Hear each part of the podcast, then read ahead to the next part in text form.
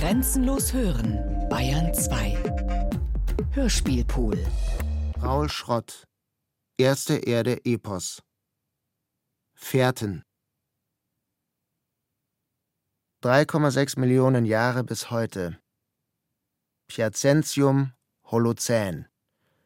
Laetoli, Manissi, Atapuerca, Tora Epicili, Liverpool.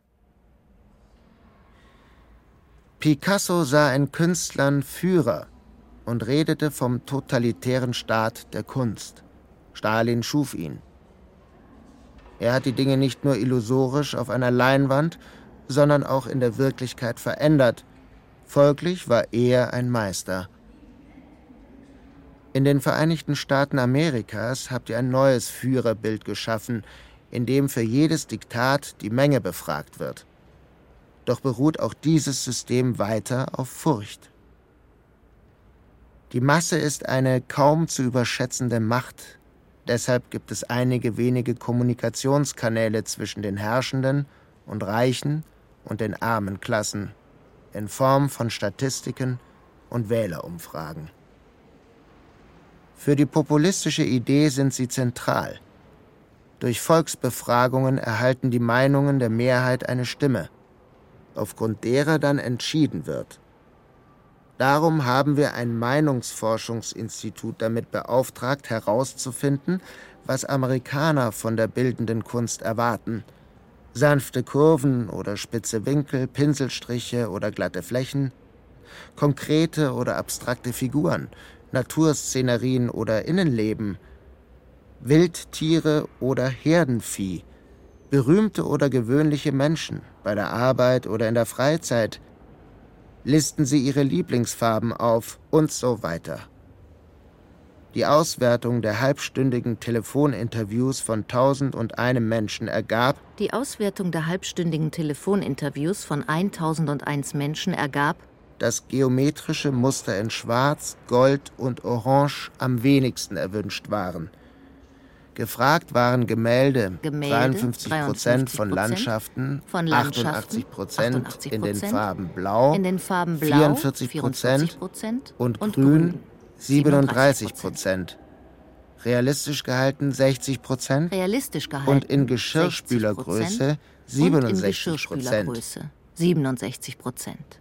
Diese Statistik haben wir dann durch eine Art von Malen nach Zahlen in einem Bild umgesetzt, das den Titel trägt America's Most Wanted. So Vitali Komar und Alex Melamed, die beide die russische Spielform unserer Popart Sozart ins Leben riefen, bevor sie auswanderten. Ich habe sie in meinem Museum ausgestellt. Die ganze Installation von farbigen Strich- und Rastergrafiken sowie Modellarchitekturen, welche die erhobenen Umfragedaten an den Wänden präsentieren. Abstrakte Wiedergaben von Fakten des Lebens, ihre Art der Wahrheit, für dieses Klischee eines Ölgemäldes, das eine stille Seefläche darstellt vor sanft ansteigenden Bergen. Ein leicht bewölkter Herbsthimmel, eine Spätnachmittagsstimmung in Blau. Felsig hohe Klippen links, dunkelgrün bewaldet. Im Vordergrund vibrierende Schattierungen, Sonnengelb auf der Wiese. Ein Bächlein, Gebüsch und ein einzeln aufragender Baum von tiefem Licht erleuchtet. Dazwischen George Washington und eine junge Familie auf ihrer Sonntagswanderung. Hirsch und Reh im Wasser. Unzweifelhaft Kitsch und die Aufregung der Kritiker groß, aber das, was das breite Publikum wollte. Kunst soll mich glücklich machen. Es geriet derart generisch, dass darin auch die Vorstellungen eines Paradieses und der hängenden Gärten der Semiramis, die Naziromantik oder die Anlage des New Yorker Central Parks anschaulich werden. Eine Idealisierung von Natur. Eine blaue Landschaft, in der die verschmutzte Umwelt, die Schlote einer Stahlfabrik, heruntergekommene Stadtfassaden, alles Reale nicht aufschien, um in Wohnzimmer gehängt werden zu können als Fenster zu etwas Verlorenem, oder als Vorlage für Meditationen. Das Bild bestand aus Motiven, die nichts miteinander zu tun hatten. Es erzählte nicht und verwies auf nichts. Es hatte keine Bedeutung, war willkürlich zusammengesetzt und wurde nur durch einen Stil im Rahmen gehalten. Wie ein Rebus, für den es keine Lösung gibt. Das war die Ansicht der Kenner. Kumar und Melamid erweiterten ihre statistischen Erhebungen auch auf andere Erdteile. Russland, China, Island, Frankreich oder die Türkei und überall ergab sich das gleiche, lokal bloß etwas variierte Kalenderbild. Als ich jedoch Kenias Most Wanted sah, der Kilimanjaro, ein See, im selben Blau, arbeitende schwarze Frauen und ein Baum in der Savanne, war es nicht der Jesus, der dort an der Stelle von George Washington stand, sondern ein dickes Nilpferd und die hohen vulkanischen Klippen, die mit einst die Lösung dieses populistischen Rätsels erkennen ließ, an die niemand, auch nicht die beiden Künstler, gedacht hatte. Das Gemälde erschien mir nun wie das schemenhafte Abbild der Landschaft der Menschwerdung. Wasser, offene Grasflächen zwischen Baumgruppen, ein Auswuchs von rauem Fels als Bruch für Steinwerkzeug, Tränken für den unablässigen Durst in der Hitze und das zu erjagende Wild. Schirmakazien für Schatten und Schlaf und um sich vor Raubtieren in Sicherheit zu bringen. Die Savanne, die immer weiter und dürrer wurde, die Regenzeit immer seltener, während wir zu schwitzen und unser Fell zu verlieren begannen, mit immer längeren Beinen in Laufschritt fielen um auf der Suche nach verbliebenen Wasserlöchern ein solches Land zu durchstreifen. Blau und Grün, die Farben, die Leben markieren, und nun, geisterhaft in der Erinnerung, an die Zeit als denkende Affen. Überschätzen wir nicht immer noch Unebenheiten am Boden, weil wir uns beim Laufen allzu leicht den Knöchel verstauchen? Reagieren wir nicht instinktiv auf spitze Formen, weil sie Reißzähnen, Klauen oder Hörnern ähneln? auf Schuppenmuster, schillernde Rauten, als wäre es Schlangenhaut, und auf Bewegungen am Augenrand, wie die Neuroästhetik zeigt? Die Bäume, die wir schön finden, haben immer ausladende Kronen auf Stämmen, die sich nicht allzu weit über dem Kopf verzweigen. Und Glück ist uns eine Hochstimmung. Es liegt oben. Es erhebt, beschwingt und beflügelt wie ein nachfedernder Ast. Schaue ich aus den Fenstern des Hauses, das ich seiner Aussicht wegen kaufte, erblicke ich unten dieselbe Landschaft. Draußen bis hin ins Weite, ein Bach, eingegraben am Waldrand. Grasland und runde Vorhügel, im Hintergrund von einem Felsen hart durchbrochen, der Badesee drüben zwischen einem Schopf Kiefern und meine Tochter gerade im Nussbaum. Die Aussicht vom Schreibtisch hier im ersten Stock als hätte ich mit diesem Überblick alles im Griff, als wäre es meins. Was die Kritiker gegen uns aufbrachte, war, dass wir eine Kunst für das Volk mittels kapitalistischer Marktforschungen machten. Was die Kritiker gegen uns aufbrachte, war, dass wir eine Kunst für das Volk mittels kapitalistischer Marktforschungen machten, ohne irgendwelche Ideen oder gar Visionen anbieten zu wollen. Doch welche Ideen wurden von den alten akademischen Sujets, all den schönen Frauen, mythischen Gestalten und Bibelfiguren denn noch transportiert? Keiner glaubte mehr an sie und keinen kümmerte es. Trotzdem wurde daran weitergemalt. Die Moderne? Anfangs war Dreiecke zu malen eine revolutionäre Geste gewesen, Ausdruck transzendierender Vision oder ureigener Wahrnehmung, was weiß ich. Aber welche Bedeutung besitzen diese heute noch? Es ist zum Geschäft geworden.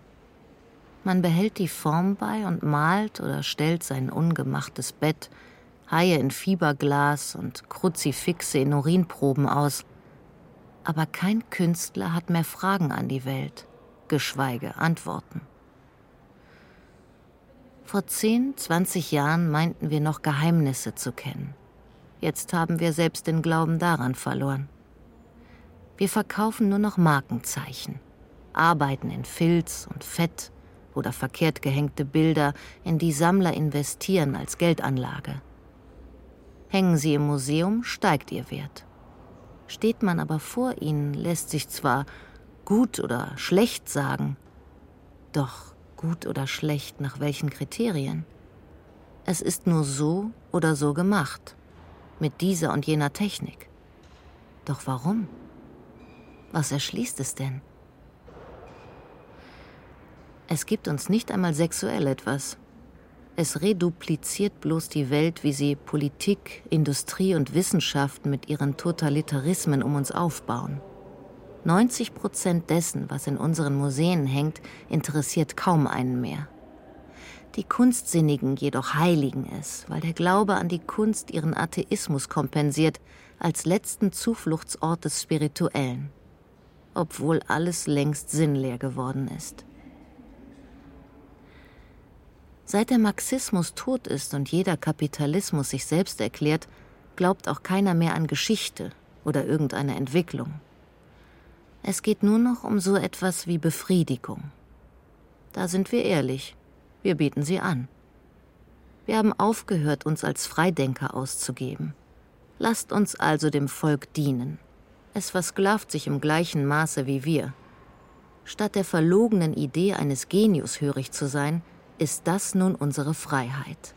Bereits die alten Griechen haben dasselbe getan. Auch sie stimmten über ihre Künstler ab, welche ihrerseits die Götter nach dem Bild der Bürger gestalteten. Sie erhoben die Proportionen ihrer Nasen, Stirnen, Münder, Körper, mittelten die erhaltenen Maße und erschufen mit Hilfe solcherlei Durchschnittsmengen ihre Ideale. Koma und Melamit haben nicht Unrecht. Da waren nicht wenige, die nach der Ausstellung meinen Rücktritt als Kuratorin forderten, weil ich dem pedestrischen Geschmack des Publikums nachgab, das bloß das Konventionelle, Familiäre und Banale sehen wollte.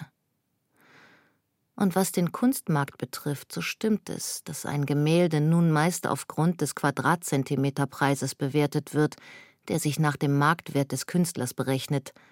Getätigt werden Verkäufe heute auf Kunstmessen, nicht mehr in Galerien und die Bilder dann in Zolldepots gelagert.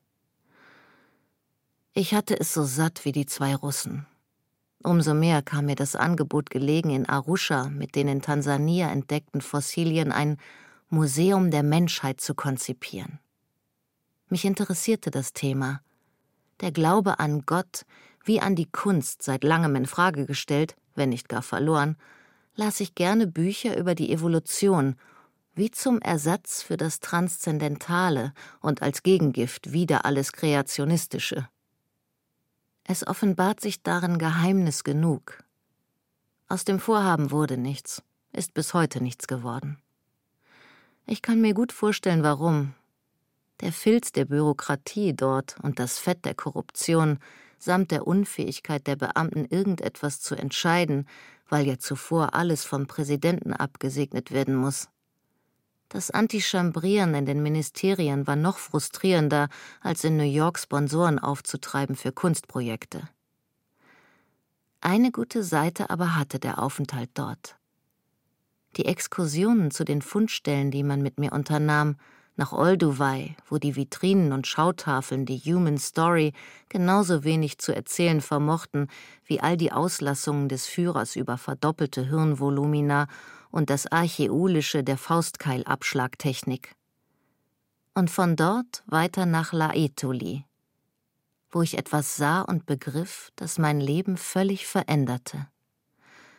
Und damit letztlich auch mein Kunstverständnis. Von Grund auf. Die Piste führte erst zu einem Buschspital und holperte danach hinauf zu einem Plateau, wo die Studenten der Getty Foundation ihre roten Zelte aufgestellt hatten. Auf dem in den 70er Jahren ausgegrabenen und wieder zugeschütteten Human Trackway hatten Akazien zu Wurzeln begonnen, die die Fährten darunter zu zerstören drohten, weshalb das Gelände erneut freigelegt und saniert wurde. Man zeigte mir zuerst die Schicht Asche, die vor 3,7 Jahrmillionen das offene Baumland bedeckt hatte und was als Zeitraum abstrakt war. Was bezeichnet die Ziffer 3,7 samt fünf Nullen denn? Nichts. wurde mit eins real. Konkret, als zu Beginn der Regenzeit niederrieselnde vulkanische Asche weißgrau herabschwebte wie warmer Schnee. Darauf dann ein leichter Regen, kaum Wind, die einzelnen Tropfen dünn und gerade in die feuchte Asche fallend, und später die Sonne wieder aus den Wolken, dass die Schicht aushärtete wie Zement für den Abguss eines Nachmittags vor mehr als einer Ewigkeit. In ihr die verlorene Form des Wetters, eine Fluxusinstallation der Natur, und mitten hindurch laufend zwei parallele Fährten einer Werkspur gleich. Scharf umrissene, schmale Fußabdrücke neben größeren, doch verwischten, sich nach Norden richtend, weg von den Vulkanen. Das kleinere Individuum sich mehrfach um und einmal zur Seite drehend, das ist auf dem flachen Tuff zu erkennen.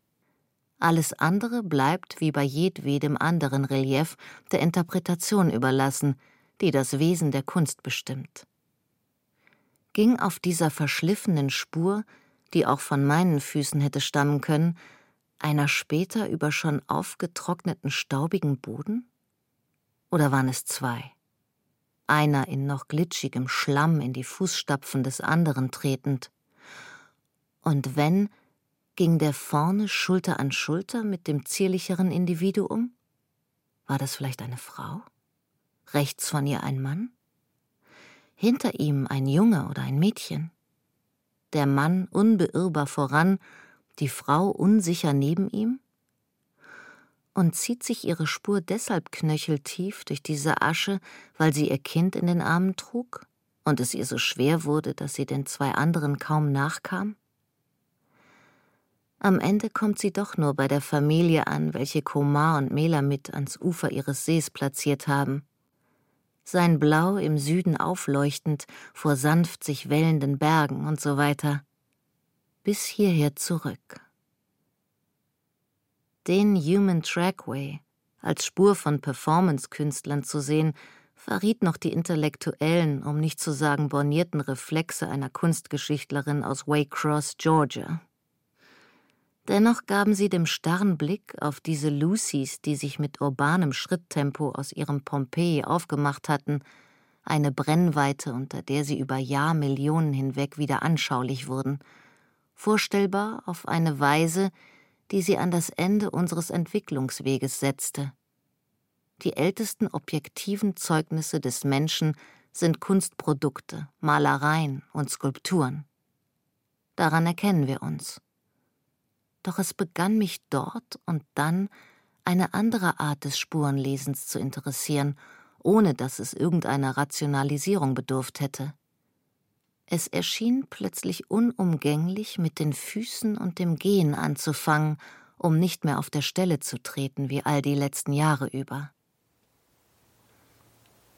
Da waren verschiedene Tiere, Vögel und Hyänen, eine Pavianhorde, Hasen, Antilopen wie Gazellen, Giraffen, Urelefanten und Urpferde, Nashörner und Raubkatzen, die vor dem Ausbruch einer der Vulkane im Osten geflüchtet waren, ihre Trittsiegel in frischer Asche, bewahrt vom Abregnen der nächsten Aschewolke, dazwischen diese 50 Schritte von gut fünf Fuß großen Frühmenschen, die in einer Stunde zwei Meilen marschierten. Ihre Beine kürzer als unsere, ihr Körper stämmiger, doch bereits aufrecht gehend, und dies lange bevor sie Geröll als Werkzeug handzuhaben begannen kniete man nieder an dem wieder freigelegten Tuffsteinstreifen und tastete ihre Stapfen ab, Bodenverwundung, wie es heißt, fühlte man im Negativ der Form die Wölbungen des Fußbogens, der gespreizten Zehen und der Ferse und begriff Fuß als etwas, das einen beim Gehen nach vorne stößt, wieder abstoppt und einen erst beim Stehen im Gleichgewicht hält und den Mensch, wie Platon ihn nannte, als flügellosen Zweibeiner. Wo die Fußspuren von Laetoli begannen, ließen die Verwerfungen des Gesteins nicht mehr erkennen. Ihr Anfang, wie der unserer Art, irgendwo unter darin nun wurzelnden Akazien verloren, überformt von Zeit und Erde. Erhalten blieb nur diese Strecke. Und sie endet am breit eingegrabenen Bett eines Flusses, der seinen Lauf gleich unserem beständig verändert, um irgendwann zu versiegen. Was diese Gehenden dazu brachte, kurz innezuhalten und sich zurückzuwenden, ist nicht einmal mehr zu ahnen. Diese Trittstelle aber, sie ist der Beginn, in dem wir auch uns sehen, im Zurückschauen, um dann weiterzugehen. Bis zum nächsten Hindernis, bis wir vor einem Graben stehen oder dem Wasser. Das sind wir. Das ist unser Wesen dass wir bloß die Strecke eines Wegs zurücklegen. Von unseren 206 Knochen bilden 22 den Fuß. Und auf dem einen oder anderen stehen wir drei Viertel der Zeit. Um jedoch zu gehen, lernten wir eine unbewusste Abfolge von Kunstgriffen, die uns über das Fallen hinwegschwindeln hilft. Tritt ein Bein nach dem anderen steif auf den Boden verschiebt sich das ganze Gewicht des Körpers erst auf die Ferse, um sich dann zum großen Zehen zu verlagern, der Spann als Stoßdämpfer, die Hüften den Rückstoß abfedernd, das Becken nun wie eine flache Schale, die Eingeweide auffangend, während die Beinknochen sich verlängerten und zu Kolbenstangen gerade streckten. Der aufrechte Gang brachte uns Leistenbrüche, Hämorrhoiden, kaputte Bandscheiben und Knie, Hammerzehen, Blasen und Plattfüße ein. Er sparte aber im Vergleich zum Laufen auf vier Beinen so viel Energie, wie unser Gehirn jetzt verbraucht, während er zugleich Oberschenkel und Beckenring so veränderte, dass unsere Kinder zu früh geboren werden, damit der Kopf gerade noch durch den Geburtskanal passt, was wiederum eine lange Zeit der Betreuung nach sich zog, die mittelbar zu Familienleben führte. Während Schultern und Arme zugleich muskulöser wurden, um uns beim Gehen auszubalancieren, was die Vielseitigkeit der nunmehr freien Hände beförderte, die genug Kraft und Wendigkeit erhielten, um Steine abzuschlagen und sie zu schleudern. Wobei Brustkorb und Hals dadurch eine freiere Aufhängung erfuhren, dass Lungen und Kehlkopf leichter Laute produzieren konnten was insgesamt jene erhöhte Mobilität und Kommunikationsfähigkeit bedingte, mit der wir uns von da bald über die gesamte Erde ausbreiteten. Die Maschine Mensch, von zylindrischen Stößeln angetrieben und mit all ihren ineinander verzahnten Gliedern und Gelenken, einer Maschinenplastik ähnlich, bei der das Vergnügen darin liegt, dass man ihren Antrieb möglichst spät erkennt damit die Wirkung umso verblüffender ausfällt, beweglich, wie eine der Skulpturen von Tanguy, überaktiv und verspielt, dazwischen melancholisch verlorenen Anfängen nachhängt. Und letztlich autodestruktiv. Alle seine Wasserschaufler, Wackler, Sauser, Spritzer und Flöter, sein in sich kreiselnder Schrott, wie er Fontänen in die Luft wirft, das Licht in der Sprüh irisierend, sind eine Illustration dessen, was wir in unserem Kunstwollen darstellen. Bewegungen in leeren Bögen und Spiralen, die Linien sich im Verausgaben erschöpfend, von Schwachstrommotoren am Rotieren gehalten, bis des Nachts die Skulpturen tot zur Ruhe kommen und uns vor Augen führen, wie grotesk unsere Konstruktionen geworden sind wie weit von der mechanischen Choreografie unseres Laufens entfernt, den ersten Schritten, die unseren ganzen Körper vereinnahmten, um mit ihm irgendwann auszudrücken, was Worte nie vermögen. Natur nachzuahmen. Das Starksen der Kraniche in den Blutblumen rund um Laetoli oder den Sprung einer Löwin aus dem Buschwerk, die Jagd und daraus schließlich Tanz entstehen zu lassen.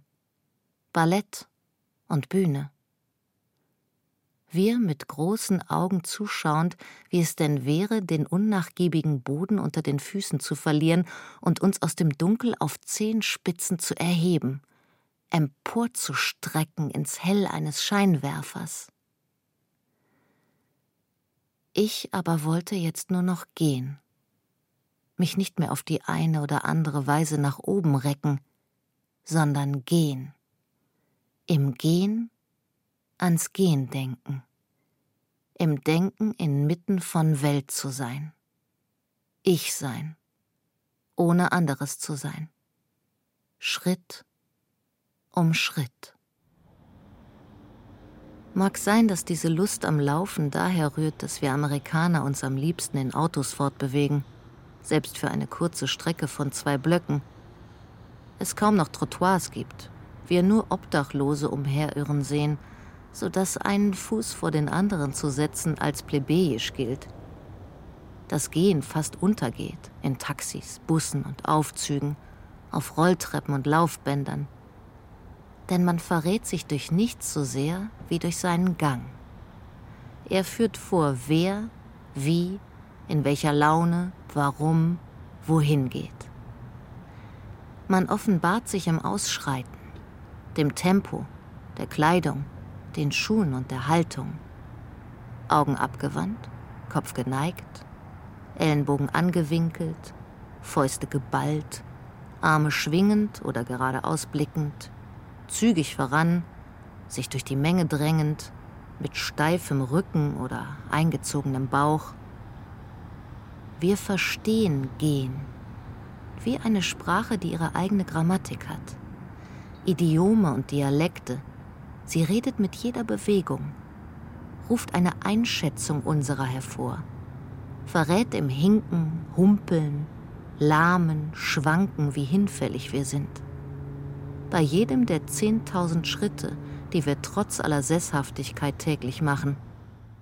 Wir schlendern und bummeln, flanieren, spazieren, wir marschieren und stolzieren, stöckeln, stelzen, stapfen, stiefeln, starksen, schlurfen, schleichen, trödeln, trotten, trippeln, tappen, trampeln, tippeln, tapsen, zotteln, zuckeln, zockeln, je nachdem, ob wir auf freiem Fuß sind, auf großem Fuß leben oder jemandem mit Füßen treten, auf sie fallen oder sie in unsere Hände nehmen, kalte Füße haben oder den Fuß in der Tür, mit dem falschen Fuß aufgestanden oder über die eigenen Füße gestolpert sind, einem zu Füßen fallen, ihm auf die Beine helfen oder mit beiden Beinen auf dem Boden stehen, um keinen Fußbreit mehr zurückzuweichen. Der Schuster zu Hause in Waycross konnte einem an den Schuhen die Berufe ihrer Besitzer aufzeigen. Die Sohlen eines Farmers etwa sind dort glatt abgerieben, wo er auf der Metallleiter in die Kabine des Traktors steigt. Er musste seinen Laden zusperren, weil für ihn am Plastik unseres Schuhwerks nun nichts mehr reparierbar war. Nach Wanderschuhen aus reinem Leder musste ich lange suchen. Sie stehen nun bei mir vor der Tür. Eingegangen und ausgetreten, tiefe Falten über den Zehenkappen und am Rist glänzend von Fett, die Nähte braun von Erde, die Sohlen zerkratzt und abgewetzt, aber so gut sie mir nun passen, nachdem ich durch einen Bach, eine Furt gewartet bin, ziehe ich sie bloß mit großem Unwillen wieder an. Barfuß durch das lange Gras am Ufer zu streichen, wie es an der Spitze warm vom Mittag ist, aber kühl und feucht an den Sohlen oder im sanften, weichen Schlick an einer Kehre, ist, als zerginge einem ein Geschmack im Mund. Ich erinnere das Gelände anders, wenn ich barfuß gelaufen bin. Das Terrain wird dann zu einer Textur von Sinneseindrücken taktile Details, die sonst übergangen werden. Über vom Fluss abgeschliffenen Kalk zu laufen, fühlt sich glasig an. Staub auf rotem Sandstein wie Mehl.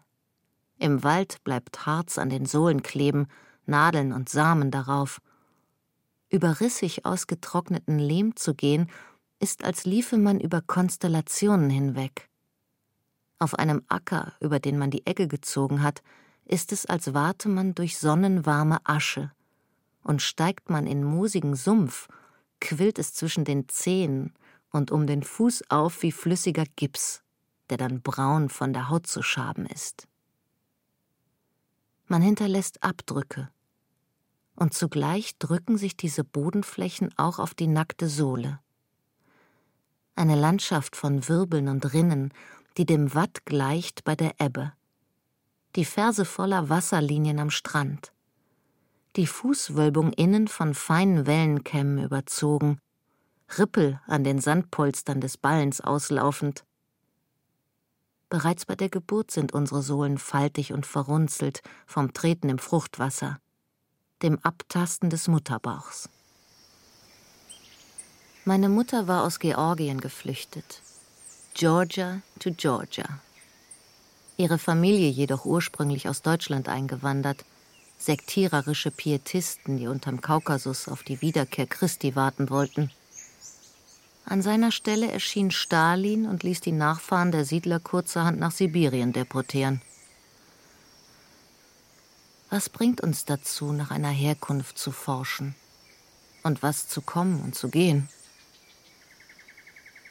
Freiwilligkeit und Zwang, indem wir janusköpfig stets an einer Grenze stehen, vor und zurückblicken, um uns durch Orte zu erklären unsere Illusorik, ihre Wirklichkeit. Als ich durch das Dorf spazierte, fand ich dort bloß noch ein Kreuz, ein deutsches Schild, Mühlgrabenstraße und einige der Häuser mit Walmdach und Holzbalkon, baufällig, aber weiterhin bewohnt. Wenige Kilometer weiter von diesem ehemaligen Katharinenfeld ragt über der Gabelung zweier Flüsse ein schwarzer Felskranz auf, der den Hügeln der Landschaft ringsum eine natürliche Mitte ist. Es sind solche Punkte, an denen wir zu gern leben, weil sich von da aus alles umgrenzen lässt, man sich selbst im Zentrum sieht.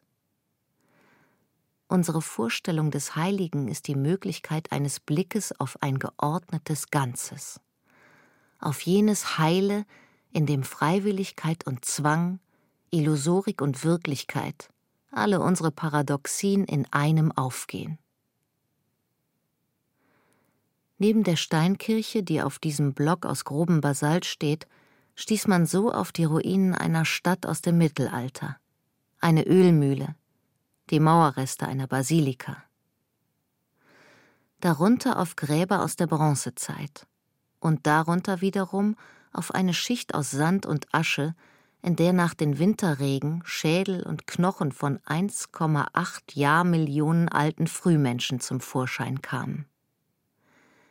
Als ich auf dem Gelände herumwanderte, hatte man gerade einen Schädel entdeckt, der einen bereits zuvor ausgegrabenen Unterkiefer nunmehr vervollständigte. Zum Kopf eines 1,5 Meter großen und rund 50 Kilogramm schweren jungen Mannes, mit breit vorstehendem Gebiss und langen Armen.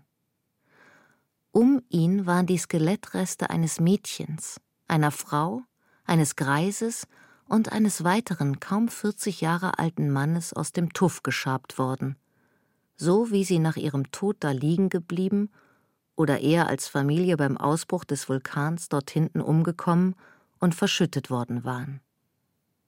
Denn der Greis hatte schon länger keine Zähne mehr gehabt, also musste man sich um ihn gekümmert und die Nahrung mit ihm geteilt haben.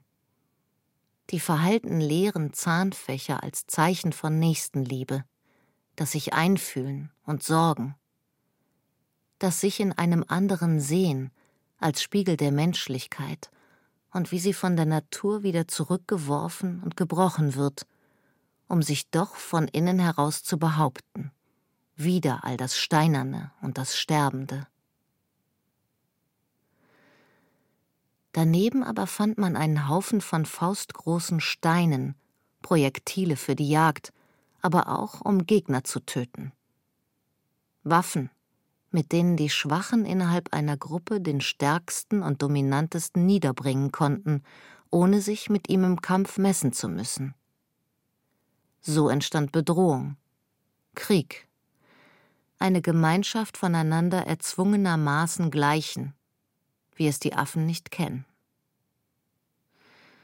Darin stimmen wir überein.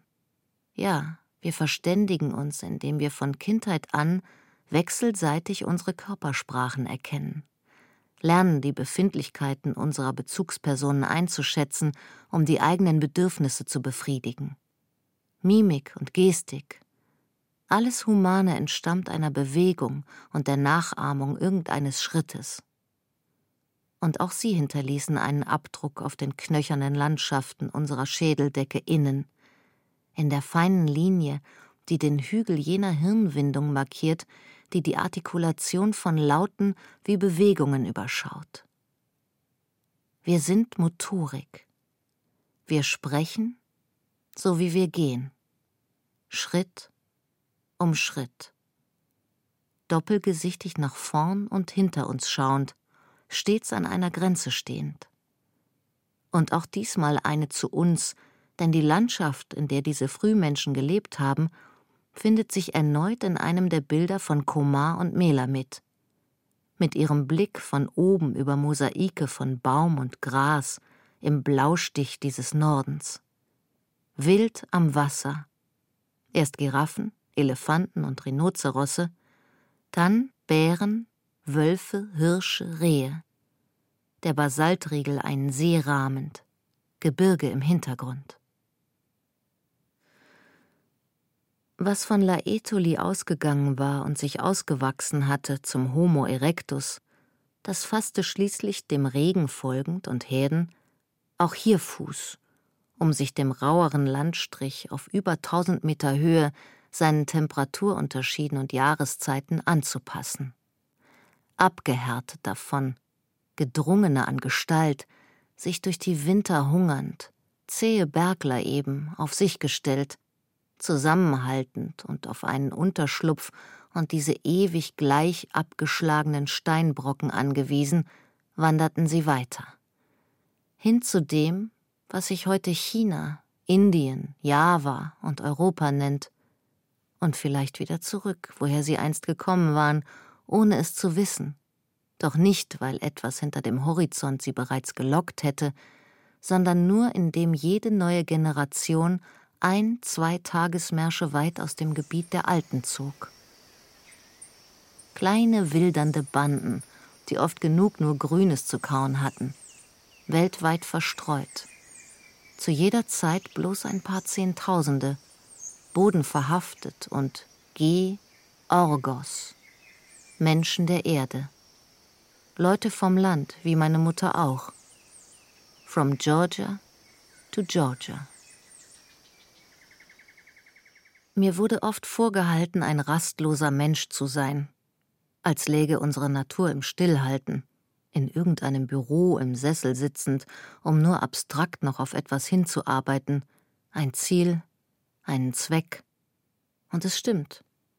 Ich habe lange gebraucht, mich ganz davon zu lösen, und der Urlaub auf dem Jakobsweg war da nur ein Zwischenschritt.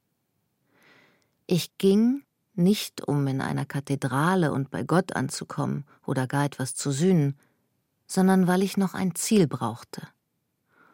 Und wenn es nur ein Ende der Erde war, die so gesehen keines hat, weil es zu viele davon gibt, Klippen und Ufer, an denen sie wieder beginnt, um von neuem erwandert, betrachtet, begriffen zu werden und an einen Punkt zu gelangen, der irgendwo auf dem Weg liegt, weil wir scheinbar erst da jene Mitte finden, in der wir einen Ort auch unseren nennen können. Einen Sitz im Leben, eine Heimat. Ich hatte im Hospiz des Klosters von Juan de Ortega übernachtet und während der Matutinen der Pilger, die wenigsten fromm, die meisten auf einem Lauf vor etwas davon, mich aufgemacht auf die Schotterstraße zurück in den asperdunklen Pinienwald, der schließlich abbrach und den Blick freigab auf eine Ebene. Felder voller brauner Weizenstoppel auf einem alten Seeboden, der nun die Wasserscheide zweier Flüsse war, die zum Atlantik und ins Mittelmeer führten. Im Hintergrund die Stadt Burgos, dazwischen der karstige Hügel von Atapuerca. Ein langer Grat ganz von Makie überwachsen. Dornginster unter Steineichen. In dem Flirren der Hitze der Geruch von Rosmarin und Thymian, sobald der Wind ein wenig aufkam. Alles Denken, ein Riechen im darauf zugehen. Ein Denken, was man sieht, um zu fühlen, was man sieht, und zu sehen, was man fühlt. Nichts als da sein. Und irgendwann begann ich in der Mittagshitze wie von selbst zu laufen.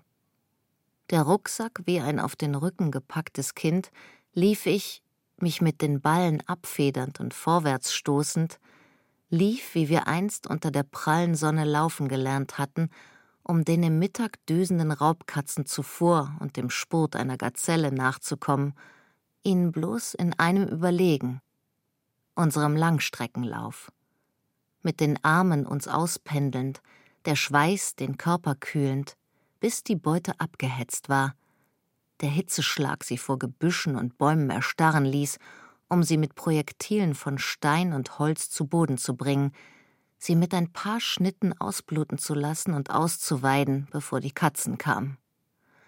So wie ich schließlich den Schweiß mir aus den Augen wischte und mich hinsetzte, um zu trinken und zu essen, am Fuß der Sierra von Atapuerca. Atemlos nun. Der Hügel war durchzogen von Höhlen, verschütteten Schwalk- und Senklöchern, die von dem Durchstich einer Eisenbahntrasse wieder offengelegt worden waren, deren Zu- und Eingänge man jetzt jedoch vergittert hatte. Das Gebiet ein Ausgrabungsgelände und nur in geführten Gruppen zu betreten, seit der Entdeckung, dass der Fels über eine Million Jahre lang bewohnt geblieben war. Inmitten von Castilians Most Wanted Gewässer, Wald, Grasland und Wild. Eine Landschaft, wie ich sie zu imaginieren gelernt hatte. Komar und Melamits augenscheinlicher Kitsch einmal Bedingung unserer Existenz. In diesem Rahmen begann ich auch allmählich etwas vom Mensch zu ahnen, dem Denken hinter all den Schädeln, Artefakten und Exponaten, die zum Vorschein gekommen waren, obwohl auch dies Vorstellung blieb, einem Gehen gleich, im Regen, trockene Blitze, dann Schleier von Wasser, die sich nachmittags vom Wind gebläht herabsenkten, durchnässend bis auf die Haut. Der älteste Fund war ein auf 1,2 Jahrmillionen datierter Unterkiefer. Beleg dafür, dass die Wanderungen des Homo erectus nach Dmanisi auch hierher geführt hatten. In der großen Doline ein Stück weiter auf dem Bogen, den die Bahn durch den Fels schnitt, entdeckte man fast 800.000 Jahre alte Reste des Homo antecessor, als Stammvater von uns und der Neandertaler. Außerhalb des Eisenbahngrabens war ein Schacht an der hintersten, tiefsten Stelle der Haupthöhle mit den Knochen seiner Nachfahren der nächsten 400.000 Jahre. Und schließlich stieß man auch auf weit jüngere Felsmalereien, samt Spuren, die bis hinauf in die Bronzezeit reichten. Ich weiß von keinem Ort, der länger durchgehend besiedelt geblieben wäre, saß auf der langen, geschwungenen Braue dieses Hügels und schaute über das Land, seine natürlichen Linien und Konturen, und versuchte mich in diese Dauer hineinzuversetzen. Die Idee von Beständigkeit im Vorläufigen des Lebens. Dieser Fels, die Rippe dessen, was andere Gott nennen, um beim Beten in seiner Unermeßlichkeit aufzugehen. Es war so einfach, weil der Hügel wirklich war. Diese Silhouette hier, und dennoch schwierig, weil da nur roter Ton und weißer Kalk war, bröckelnd, unter den Fingern Sand.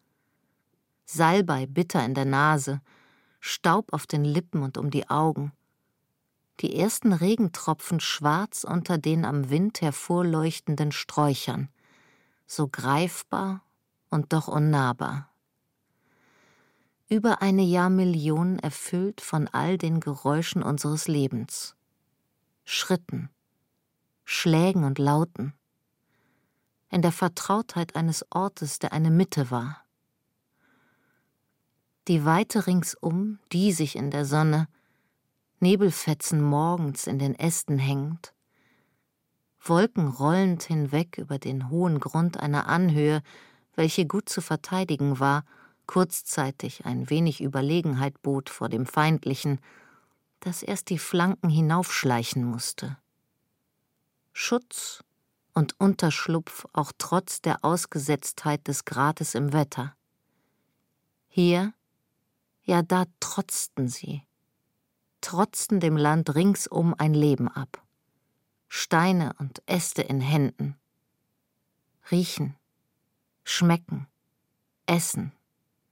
Ein Sein im Hier und Jetzt. Bar noch irgendeiner Projektion unserer selbst auf etwas anderes oder andere. Von den 800.000 Jahre alten Fossilien in der großen Doline wiesen viele Schnitt, Hack, Schab- und Bruchspuren auf. Es waren Knochen von Tieren wie von Menschen sowohl Erwachsene wie auch Kinder, die in dem feucht, milden, wildreichen Habitat keinen Hunger litten und dennoch ohne erkennbares Ritual aufgefressen worden waren, gejagt vielleicht und einem benachbarten Trupp zugehörig, doch ausnahmslos Nahrungsquelle. Fleisch, das Fleisch sich einverleibte, das Knochen und Schädel aufbrach, um das Mark herauszusaugen, um Hirn zu kauen, das außen grau, innen weiß war wie eine Nuss. Die Zähne abgeschliffen von Gritt und Pflanzenkost wie von Fellen, die sie bearbeiteten. Ihr Kannibalismus Teil der prosaischen Natur. Worauf sie aber achteten, war ihr Gebiss. Sie benutzten Zahnstocher. Über das Gerüst, das man zum Schutz vor dem Regen errichtet hatte, gelangte ich hinunter in den Stichgraben, der nun menschenleer war. Es war darin nicht mehr zu sehen als die tief ausgehobenen Schächte, von denen man aus der roten Erde und den Verschüttungen der Zeit in wechselnden Horizonten Überreste des Humanen an den Tag holte. Man hatte vor Ort drei nur wenige unterschiedliche Typen Steinwerk um die Menschen ausgegraben. Geröll, das durch einen harten Schlag eine Arbeitskante erhielt.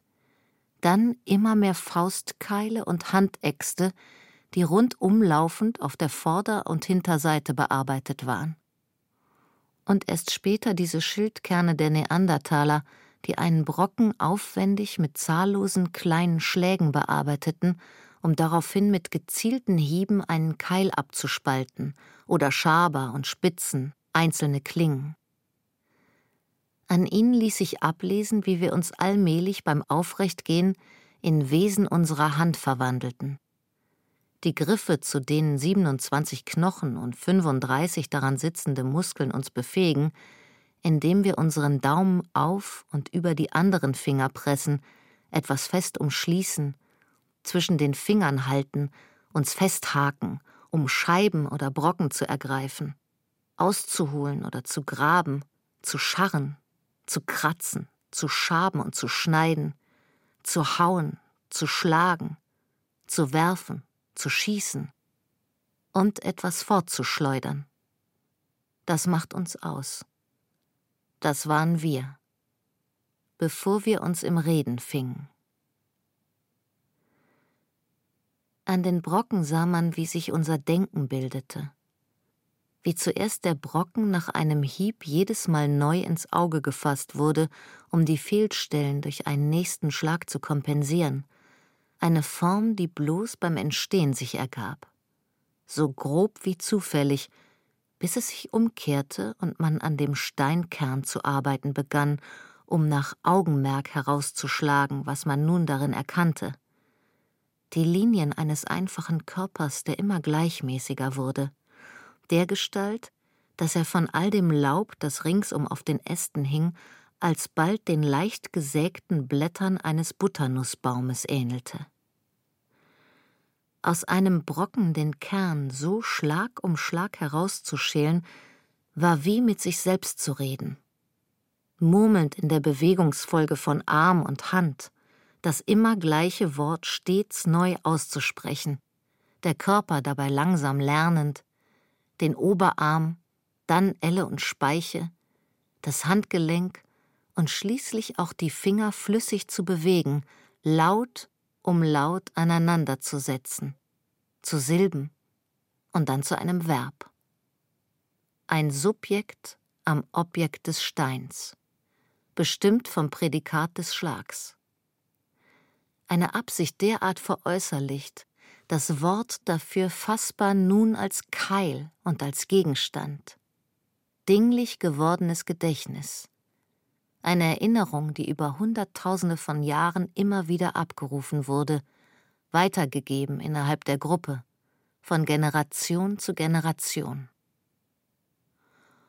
Ob schmäler, breiter, länger, dicker und egal in welcher Art von Stein, es drückt stets dieselbe Vorstellung aus. Die Idee von Regelmäßigkeit, ihre Symmetrien eine Verwirklichung unserer Art von Wahrnehmung, mit der wir im Wirren der uns umgebenden Welt Formen erkennen, um dann selber Formen zu gestalten. Und damit jene eigenständige andere Welt zu schaffen, in der wir uns heute bewegen. Die Kultur denn die Ansprache der Schläge auf dem Stein schuf Abstraktionen, die offenbar auch als solche begriffen wurden. Viele der Faustkeile wurden nie oder nur selten benützt, die Kanten noch heute scharf, als wäre man sich ihrer als Artefakt oder Symbol bewusst geworden. Und vielleicht war ihre Ähnlichkeit mit Butternussblättern gewollt. Hier die Steinfrucht unter einer weichen Haut und der harten Schale, die Nuss gespalten und gefurcht wie ein Hirn, so fett und nahrhaft wie die Hirne unter den Schädeln, die man aufbrach, um sie zu essen, da die Blattform des Faustkeils, die man aus einem Steinkern schlug, Frucht auch sie des Felsens, in dem der Stamm wurzelte. Und beides in diesem Objekt miteinander verbunden, dass man Schlag um Schlag aus einem Brocken hervorstotterte jede der Splitterkanten eine Silbe, mit der man einem Begriff näher kam. Eine Steinfrucht, in der Mensch und Welt in einem aufgingen. Das Sein und das Denken in einem Ding. Da war noch keine Religion, nur das Erfassen des eigenen, das Begreifen, dass es ein Uns gab, das sich langsam von der Welt zu trennen begann, erkennbare Grenzen von Raum und Zeit. Leben, das sich abhob vom Tod, diese Sima de los Huesos, der Schlund der Knochen. Ein Zeichen davon, denn angehäuft am Grunde dieses Erdlochs lagen zerbrochene Knochen von etwa 30 Vorfahren der Neandertaler, mit ihren breiten Augenwülsten, aber langen, schmaleren Köpfen. Leichen, die weit hinter der Wohnhöhle in einen engen Schacht gestürzt wurden, in die Tiefe des Felsens hinab, um ihre stinkend verwesenden Körper zu entsorgen. Und doch bereits als eine Art von Begräbnis. Denn in diesem Beinhaufen verborgen fand ein vereinzelter Faustkeil sich, wunderbar sorgfältig zurechtgehauen, aus einem seltenen Stein, wie er hier sonst nirgendwo entdeckt wurde. Ein ockerfarben verwitterter Quarzit, in dem bei jedem Abschlag innen ein rosiges Glitzern zum Vorschein gekommen war. Unmöglich schön von ausgewogener Gestalt. Weit größer und schwerer als eine Hand, war er noch nie je benutzt, nur als Grabbeigabe verwendet worden. Sie verrät, wie etwas jetzt an Wert gewann, ein Mensch mehr als ein anderer, der Tod mehr als zuvor, den man zu überdauern suchte, gerade durch das mit den eigenen Händen erschaffene. Und es ist in dieser Zeit, vor rund einer halben Jahrmillion, dass unser Hirn seine heutige Größe zu erreichen begann. Besonders die Stirnrinde hinter den Augen. Wir hockten vor einem Steinbrocken versuchten das unsere darin zu erkennen. Und ich stelle mir dies Schauen vor und was alles nicht zu sehen, bloß zu fühlen war. Wie Erahnbares, aber noch nicht Denkbares sich ausdehnte in der weißen Hirnmasse unter der grauen. wie sich diese nunmehr mit menschlichen Blicken betrachtete Landschaft nachbildete. In Hügeln und Tälern des Gehirns, den gewundenen, verschlungenen Furchen in der Schale des Schädels, der einer Walnuss gleich, zu wenig Raum zu haben scheint für all das, was da hinein will. Überall an einen Rand und an Grenzen stoßend, zurückgeschoben. So muss das Gehirn seine Falten erhalten haben. Ich arbeite jetzt für die Tate in Liverpool, aber ich muss gestehen, eigentlich ödet mich die zeitgenössische Kunst immer mehr an, wie es ihr um Marken und um Märkte geht. Die Tate, das MoMA, wie jedes Objekt durch seine Ausstellung in deren Räumen erst einen Wert gewinnt und wie in diesem Spiel der Kunstanleger sich jeder Nischen zu sichern sucht, irgendein Markenzeichen. Baselitz mit seinen aufrecht gemalten, unbeirrbar verkehrt rumgehängten Bildern. Flavin mit seinen ewig gleichen Neonröhren, ob Warhol, Beuys oder Jeff Koons. Selbst Kapoors Installationen, die einen Einfall nur in immer anderen Variationen wiederholen. Die Inszenierung der Off-Szene, die damit zu konkurrieren sucht, umso obszöner. So sitze ich zwar im Komitee der Kunststiftung eines neapolitanischen Zahnarztes, der neben Steuerabschreibung gewiss auch Gutes für seine Stadt im Sinn hatte, doch jedes Mal, wenn ich einer Ausstellung in dem alten Palazzo dort beiwohne, den man bewusst so herunterkommen lässt, damit das Trashige als Verweis auf die rohe, grobe Realität wirken kann, die Objekte aus Plastik, Glas, was weiß ich, umso mehr Camp in dem Rahmen, widert mich dieser Anspruch an. So verächtlich herablassend und so impotent erscheint mir diese auf billig machende Kunst, so verschenkt ihre Anstrengung. Zumindest langweilt sie mich. Aber ich darf es natürlich nicht laut sagen. Feiger Konformist, der ich bin, legt man mir meine Zurückhaltung noch als diese über allem stehende Blasiertheit aus, die bei uns jeder anstrebt, weil unser Geschäft in Geschmack und Stil dadurch den Nimbus eines visionären, wie elitären Einblicks in Unergründliches erhält. Aber ich höre damit jetzt auch schon auf. Tu weiter, was ich kann, und nütze die Gelegenheit, jedes Mal nach Roccamonfina zu fahren, über Land, in dem Büffelherden grasen wie ehedem, nur um heute Mozzarella zu erzeugen, während die Mafia irgendwo dazwischen nuklearen Müll vergraben hat was wiederum bloß Anlass wird für ein nächstes Kunstprojekt, das dieses So sind wir ästhetisiert, statt aufzuzeigen, warum und wie. Dass in Tora Epicili sodann eine Tafel aufgestellt ist, die jeden Politiker und Dottore sowieso als Verantwortlichen dieses historischen Monuments auflistet, es selbst aber nur durch verrottende Holzzäune geschützt wird, gehört mit ins Paradigma unserer plakativen Kulturgesellschaft. Ein feuchter Tuffsteingraben führt hinab zu einer alten Mühle, vor der linker Hand ein Felshang frei liegt, auf dem seit alters her die Fußstapfen des Teufels zu sehen sind. Wie er, nachdem er im Kampf mit dem Erzengel Michael unterlag, zur Erde stürzte, alles mit Flammen überzog und das Land unter seinen Schritten in Meandern versteinerte, um da unter den Schlacken der Berge zu verschwinden. Es ist, als lebten wir uns immer in dasselbe ein. Eine Geschichte, die stets in scheinbar unzugänglicher Tiefe endet, statt dort unseren Anfang zu begreifen und wohin er geführt hat.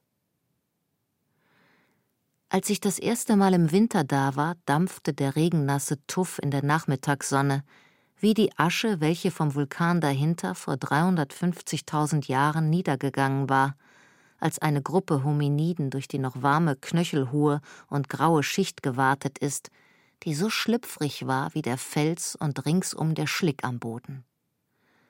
Das Gelände abschüssig hinab zu einem sich verbreiternden Bachlauf, um wie bei dem Ausbruch in Laetoli vor dreieinhalb Millionen Jahren hier ebenfalls 50 Fußspuren von drei Individuen zu hinterlassen. Anders als in Laetoli ging da jedoch keine irgendwie geartete Familie, sondern ein Trupp von Erwachsenen. Und waren sie dort neben, mit, hintereinander geschritten, verzweigten sie sich hier an einem Punkt zu drei einzelnen Trassen. Eine, folgte einer Rinne am Fuß des Hangs. Die mittlere verlief im Zickzack darüber und die dritte ganz außen, wo es am steilsten war. Wollten die zwei etwa den ersten einholen und kürzten deshalb den Weg ab, um am Ende doch langsamer zu sein? Was machten die drei hier überhaupt? Fernab des Vulkans in Laetoli waren sie vor einem Ausbruch fortgezogen. Hier, aber unmittelbar unterhalb des Kraters von Roccamonfina, konnten sie diese stickend sich senkende Aschewolke kaum überlebt haben. Musste ein Beben und Grollen sie gewarnt haben? Verrieten diese Fährten also Neugier? Nicht nur Hast, sondern auch spielerischen Übermut? Fahrlässigkeit? Sind es nur wir heute, die alle die warnenden Vorzeichen der Natur einfach übergehen, um wie in Pompeji weiter südlich und viel später nicht einmal mehr Zeit für Schmerz zu haben? Erstickt wie im Schlaf auf den Boden gepresst? Den Kopf im vergeblichen Schutz der Arme rücklings hingestreckt, Hände vor dem Gesicht, um nichts zu sehen, die Lungen verglühend, in Asche gegossen und in den Tod gebettet, weil keiner Hab und Gut zurücklassen wollte? während für sie hier Leben und Zerstörung selbstverständlich waren, denn wir sind nur, was wir an unserem Leib tragen und in den Händen halten können. Jedenfalls ging jeder seines Weges, ohne sich vorspuren zu lassen, obwohl es einfacher und trittsicherer gewesen wäre, jeder für sich ungeachtet der anderen, allein den scheinbar besten Weg suchend. Ich konnte sehen, wo sie ausgeglitten waren und sich gerade noch wieder fangen konnten, und wo es sie auf den Hintern gesetzt hatte, sie sich auf die Hände gestützt, ganz vorsichtig nach unten schoben, um dort wieder Fuß zu fassen. Ich sah den Abdruck eines Arsches, der Finger und der Zehenspitzen. Sie waren kleiner und schmächtiger als die Frühmenschen in Atapuerca. Fünf Fuß hoch und fünfzig Kilo schwer – Zeichen vielleicht einer isolierten Population, oder waren es Frauen gewesen? Halbwüchsige? Hatten jedoch ein Gehirn groß wie unseres und eine Haut glatt wie meine. Ich setzte mich neben diesen schmalen Abdruck der Hinterbacken und der Handflächen im Fels und erkannte mich darin. Aufgeschossen in der Pubertät, meinen Weg suchend, unsicher und doch zielstrebig, während die anderen Mädchen in meiner Klasse es hier und da versuchten. Die Pfade gabelten sich, folgten Höhen und Tiefenlinien, nahmen diesen und jenen Lauf. Alle aber gingen wir in dieselbe Richtung. Auf Männer, Kinder, einen Beruf zu. Man konnte sich nur auf sich selbst verlassen, denn irgendwann ging jede Gewissheit unter sah man die Hand vor Augen nicht mehr, wurde alles Aufgebaute mit einem Schlag zerstört. Hinterließ man selbst verbrannte Erde, bekam keine Luft mehr und konnte doch nur weitergehen. Weiter. Wozu von sich selbst erzählen, wenn die Spuren derart beredt sind und von uns sprechen, jedem Einzelnen, dem es ergeht wie allen. Der Menschenschlag, der hier seine Fährten zurückgelassen hatte, war die letzte Generation vor den Neandertalern und dem Sapiens. Anderswo hatte er zu dieser Zeit bereits große Hütten aufgerichtet, gegeneinander verspreizte Äste mit Fellen bedeckt, innen gestützt durch Stämme. Die heute ausgegrabenen Reste Longs Land Art gleich. Sie hatten längst gelernt, Feuer zu machen, Essen darauf zu kochen und die Faustkeile nun auch zu schäften – Lederriemen geschlungen um ein eingekerbtes Astende. Ein Gerät als Komposition, der Einfall der Beginn jeder Kunst, die aus sonst Unverbundenem etwas anderes, Ganzes schafft. Ein Begriff, der uns neuen Raum erschließt. Welt, ob aus Schrott und Wasser, Fett und Filz oder mit Holz, Haut, Stein. Zugleich ist es auch ein Anfang von Sprache, zwei Worten gleich, zusammengesetzt zu einem. Menschenschlag, Steinkreis, Wurf Speer, Lederriemen, die so Handlungsmöglichkeiten erweitern, um bald eine Syntax von komplexen Abläufen herauszuarbeiten. Ein Ast geschält und geschnitzt zu einem Schaft, der Steinbrocken abgeschlagen und retuschiert zu einer Spitze, und ein Klebstoff, Harz, Bitumen oder Ocker, erhitzt und aufgetragen. Ein Können, das das Wissen um die Eigenschaft der einzelnen Teile voraussetzt. Härte, Biegsamkeit, die Verarbeitungstemperatur des Klebstoffes. Es ist ein Prozess, bei dem Schritt um Schritt bedacht werden muss, wie eines zum anderen passt. Die Aufmerksamkeit flexibel genug, um sich einmal auf diese, dann wieder auf jene Variable zu richten, in einer Kombinatorik, die bereits Bekanntes aufs Neue konfiguriert. Abstraktionen umgesetzt zu Konkretem. Aussagen unter der Hand. Wir lernten unterschiedlichstes zu verbinden, zu einer Grammatik von Dingen, um Brauchbares wie Sätze zu bilden. All das tun dabei nichts anderes als ein Konjugieren und Flektieren, um den Dingen Modus und Aspekt zu verleihen.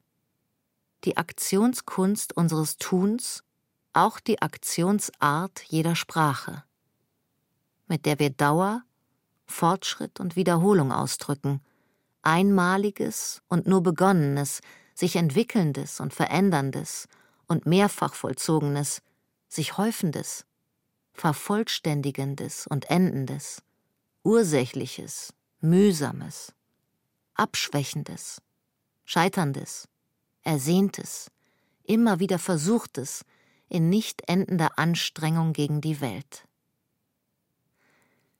An den Fußstapfen des Teufels sitzend, ist es manchmal, als hörte ich das Alternatim einer alten Messe. Vers und Gegenvers. Eine Stimme und dann wieder den Wind, wie er in den Zweigen singt. Die Worte einer verständlichen und nur mir nicht mehr verstehbaren Sprache. Der nächste Satz erneut verschluckt vom Rauschen Kehlkopflaute und eine Satzmelodie, die vom Wind aufgenommen wird. Gehoben und zurückgenommen. Silben ins Weite getragen und etwas uns zu unterstliegendes zum Anklingen bringend. Bald unvernehmlich, etwas, das sich in den Höhlenmalereien bereits wieder verloren hat, das nur im Blick von unten nach oben liegt. Zwischen Baum und Fels, der versteinerten Erde und den sich wandelnden Wolken am Himmel. Das, was sie aus uns und wir aus ihnen gemacht haben. ohne Religion als die der Kunst, bevor es Kunst gab. Hand und Mund, Stein und Holz. Es gibt sieben Arten von Primaten auf diesem Planeten. Sechs davon leben in der Natur. Einer aber kann nur mit Hilfsmitteln überleben. Ohne Geräte, Feuer, Bekleidung und Behausung würden wir sterben. Ohne Geburtshilfen zumeist gar nicht mehr auf die Welt kommen, weil unsere Köpfe zu groß für die Beckenöffnung geworden sind. Das Menschliche wird mittlerweile durch das Artefakte bestimmt. Ohne es hätte das Leben kaum mehr Sinn, ja wäre fast unmöglich. Ohne es sähen unsere Körper anders aus. Gäbe es auch kein Haus. Die Objekte, die wir geschaffen haben, Sie haben uns miterschaffen, uns physisch wie psychisch geformt. Ohne all diese Technologien, die wir mit Steinwerkzeug entwickelt haben, sind wir ohnmächtig. Mit ihnen aber glauben wir den Planeten beherrschen zu können, stattdessen beherrschen sie uns. Sich derart verselbstständigend, dass unsere Zukunft eine Frage ist, die sie uns beantworten werden. Aus uns ist dieser Superorganismus geworden. dieses kollektive Gehirn, in das wir uns über Sprache, Musik und Kunst integrieren, um mittels ihrer Artifizien stets neue alternative Wirklichkeiten zu generieren. Jeder auf sein eigenes schmales Gebiet spezialisiert und doch von verschiedensten Gesellschaftsformen generalisiert, gespiegelt in immer größer werdenden Gruppen und Hierarchien, in denen sich das ABC unserer Verhaltensweisen herausgebildet hat. Aberglaube, Altersklassen, Arbeitsteilung, Aufenthaltsregelungen, Begräbnisse, Besitzrechte, Bevölkerungspolitik, Brautwerbungen, Chirurgie, Dekoration, Ehe, Erbregelung, Erziehung, Eschatologie, Essen, Ethik, Etikette, Familie, Folklore, Frisur, Gastfreundschaft, Geburtshilfe, Geschenke und Gegengeschenke, Gesetze und Gestik.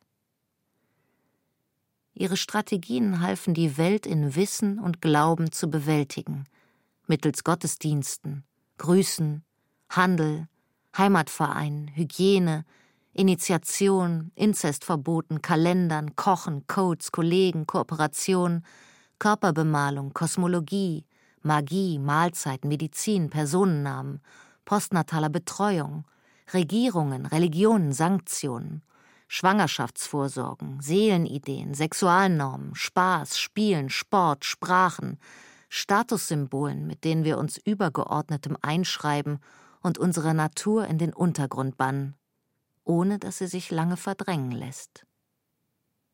Wir stillen unsere Triebe, werden zugleich blind für das Dranghafte, und wenn es dann zwangsläufig hervorbricht, agieren wir ungläubig und reagieren nur noch, als hätten wir vergessen, dass wir Kind sind von Ängsten und Phobien, samt all dessen, was wir anziehend finden. Unser Körper verrät uns immer noch in Gesten, Gesichtsausdrücken und Reflexen. Steht jemand unerwartet hinter uns, genügt ein Laut, ein Wort, um im Bruchteil einer Sekunde, schneller als das Stirnhirn es verarbeiten kann, die Muskeln zu lockern, den Mund zu öffnen, die Augen zu schließen, den Kopf leicht nach vorne fallen zu lassen und in die Knie zu gehen, um in diesem Erschrecken unseren Körper auf einen Schlag vorzubereiten. Das ist das Innerste unseres Wesens. Würde es sich überall derart schutzlos und offen zeigen, wollten wir dann von uns noch etwas wissen? Ja, mögen wir uns denn überhaupt, selbst wenn wir lieben? Oder genügen uns auch da diese Rollenspiele von Strafe und Tabu, Training, Traum, Verwaltung und Vorschrift? Ob Werkzeuge, Wettervorhersagen, Wohnen oder Zeichendeutung. Wir ignorieren dennoch die forensische Evidenz unserer Fußspuren in den Ascheschichten unter den Vulkanen, weil sie uns seit Anbeginn eines beweist wie vergänglich alles ist und wie vorläufig wir sind. Die Kunst ist ein Teil davon, wie das Feuer machen und Hütten bauen, mein Anorak, das Brotmesser oder das Regal, auf dem ich mit Kieseln Tage des Glücks und Tage des Unglücks markiert habe. Es ist die Nische, in der wir uns nun eingerichtet haben, ob aus irgendeinem Vogelflug oder einem Bildschirm lesend. Das Ich aber erfahre ich beim Gehen. Den Sommer erwandere ich mir, und im Winter marschiere ich hier den Strand lang.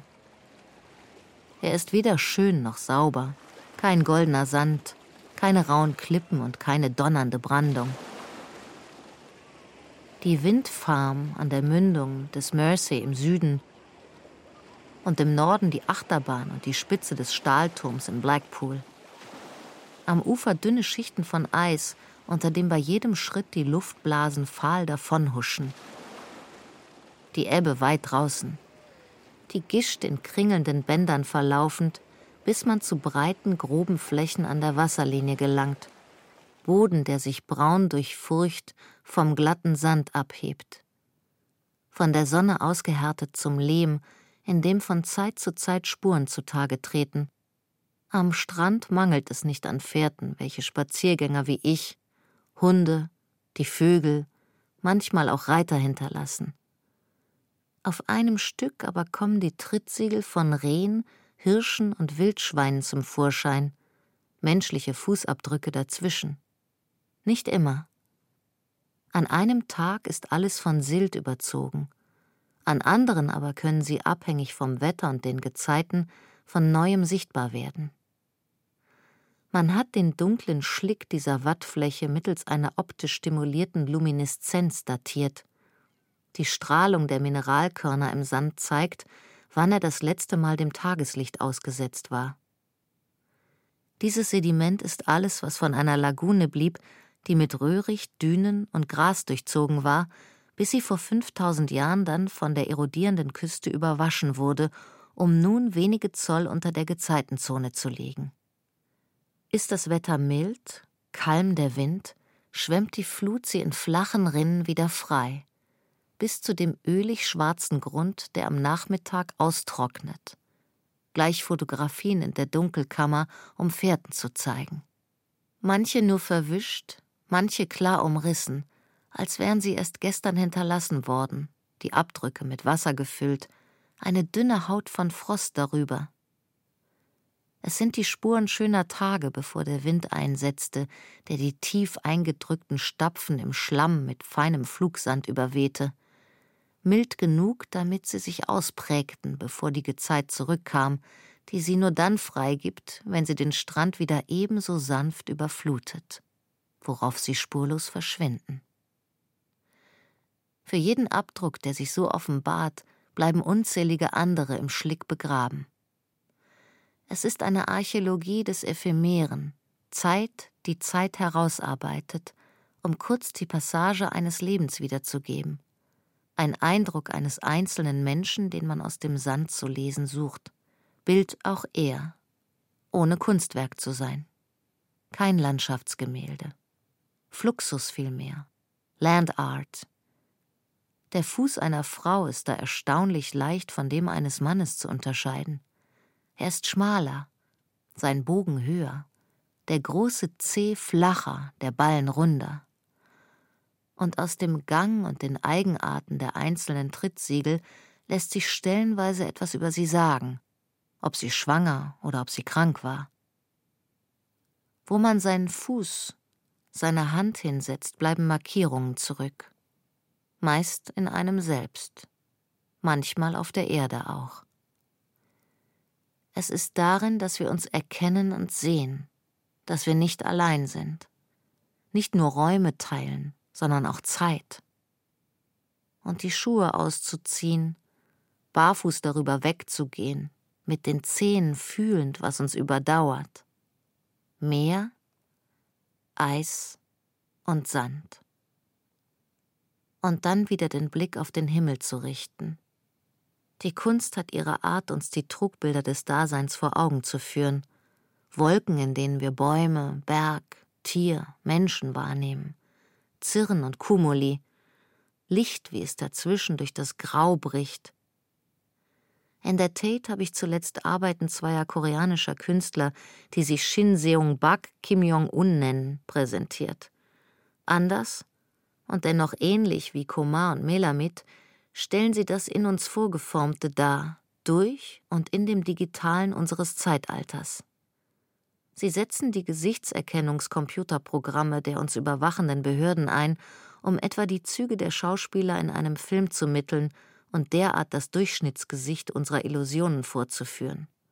Oder sie nützen diese Software, indem sie eine Kamera auf den Zug der Wolken richten, die sich auf eine Figuration fixiert, weil die Algorithmen dann, so wie wir im Mond, in Flammen, auf dem Mars, einer gekalkten Wand oder bei irgendeiner Marienerscheinung ein Antlitz erkennen. Durch dieselbe Alarmfunktion, mit der unser Gehirn reflexartig versteckte Gesichter und Raubtierfratzen zu erkennen vermag. Es ist eine Wand blau-weißer Bilder, die ich nicht müde werde zu betrachten. Als könnten auch wir in den Strömungen der Luft kondensierte Wassertröpfchen werden. Fehlgedeutete Chimären statt eines Enigmas, das sich in Schichten der Zerstörung bewahrt.